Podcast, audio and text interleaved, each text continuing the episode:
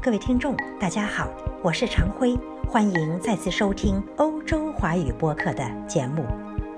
欧洲的蓝天是沁人心脾的，但即便如此，车辆减排还是排上了欧盟的议事日程。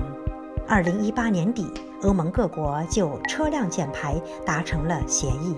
新出台的法规要求，到二零二五年，欧盟新上市的卡车和公共汽车其二氧化碳排放量必须平均比二零一九年减少百分之十五；到二零三零年，包括卡车和公共汽车在内的所有车辆二氧化碳排放量必须减少百分之三十七点五。迄今为止。欧盟对卡车和公共汽车的排放量一直疏于管理。对于小型轿车和轻型商用车，欧盟目前法规的要求是，截至2021年，平均每公里可释放的二氧化碳上限为95克。根据新法规，如果汽车制造商届时没达到减排目标，各成员国环境部长有权对之处罚。处罚分两步，在2025年至2029年之间，超排罚款为每克二氧化碳4000欧元；2030年起，超排罚款将增至每克6800欧元。主播居住的国家奥地利是2018年下半年的欧盟轮值主席国。奥地利认为，新法规将使2020年至2030年间的二氧化碳排放量减少约5400万吨，这相当于瑞典每年的二氧化碳排放总量。新法规有个超级信用系统，旨在奖励在创新和环保技术上投入更多并满足二氧化碳减排目标的汽车制造商。为实现减排目标，制造商每制造一辆排放量为零的新车，都可以双倍数量计算减排。不过，新法规只是一个指示性的目标，因为市场迄今尚无技术手段完成此目标。针对这个问题，欧盟委员会称其将于2022年进行相关的专家评估。新法规出台后，主播注意到各方的反应非常强烈。比如，环保人士认为该计划不够雄心，而汽车行业则认为此目标不切实际。争议点很多，其中抓住主播眼球的有一个，那就是在所有汽车里装置测量燃料消耗的系统。此系统将允许计算车辆在道路上的实际消耗，而非实验室里的数据。关键是道路上的实际消耗能否测准很难说，尤其对于插电式混合动力车，也就是 plug-in hybrid 而言。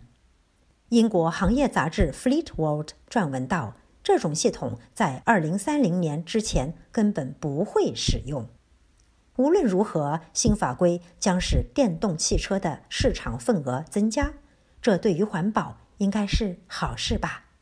在环保问题上，欧盟很努力，但也很纠结。比如，允许成员国补贴燃煤发电厂。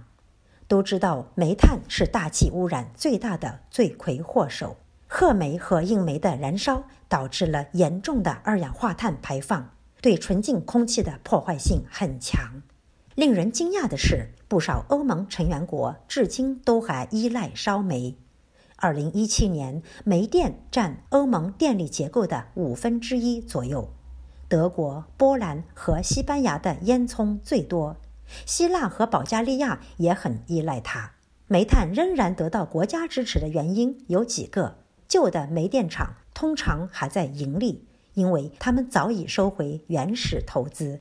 除了低成本之外，煤电还有技术优势，煤电可以用来补偿电网负荷，比如风暴导致北海的风力涡轮机失灵时。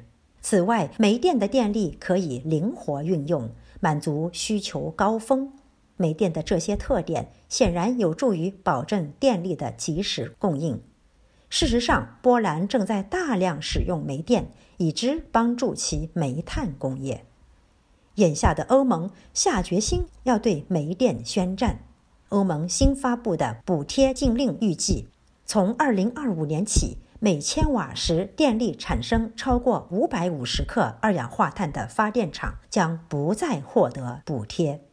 对于上述的补贴禁令，环保主义者自然高兴，但却发现了一个漏洞：在波兰的坚持下，确保供应安全的煤电补贴合同，二零一九年还将被执行。环保组织环球二零零零，也就是 Global Two Thousand，抱怨说，此类合同长达十五年。因此，尽管欧盟将实施新政策。但到这个世纪的三十年代，给燃煤发电厂的补贴还不得不出。一些非政府组织担心，波兰和希腊等国家将在未来十二个月内缔结多多益善的补贴协议。德国和西班牙等国的大型煤炭生产商倒是给欧盟环境委员会写过一封信，表示对新禁令鼎力支持，但成效有限。同时，减排新法规可能不乏双刃剑效应，尤其对于汽车制造商而言。一方面，许多制造商对之很排斥，因为要大动干戈，提高电子车的生产比例。大众无奈地表示，他将于二零三零年之前将电子车的生产比例上调至百分之四十。专家认为，在这场博弈中，宝马。奔驰和路虎等高级轿车可能是最大的输家。另一方面，汽车制造商或许有机可乘，比如一边加大力度生产电子车，一边通过提高传统车辆的价位谋取利润、回收成本。对于欧洲而言，减排新法规还有个短板，也就是电池包技术。眼下，这项技术的前沿在亚洲。从战略上看，这显然不尽人意。若有危机出现，汽车市场可能会出现不安全因素。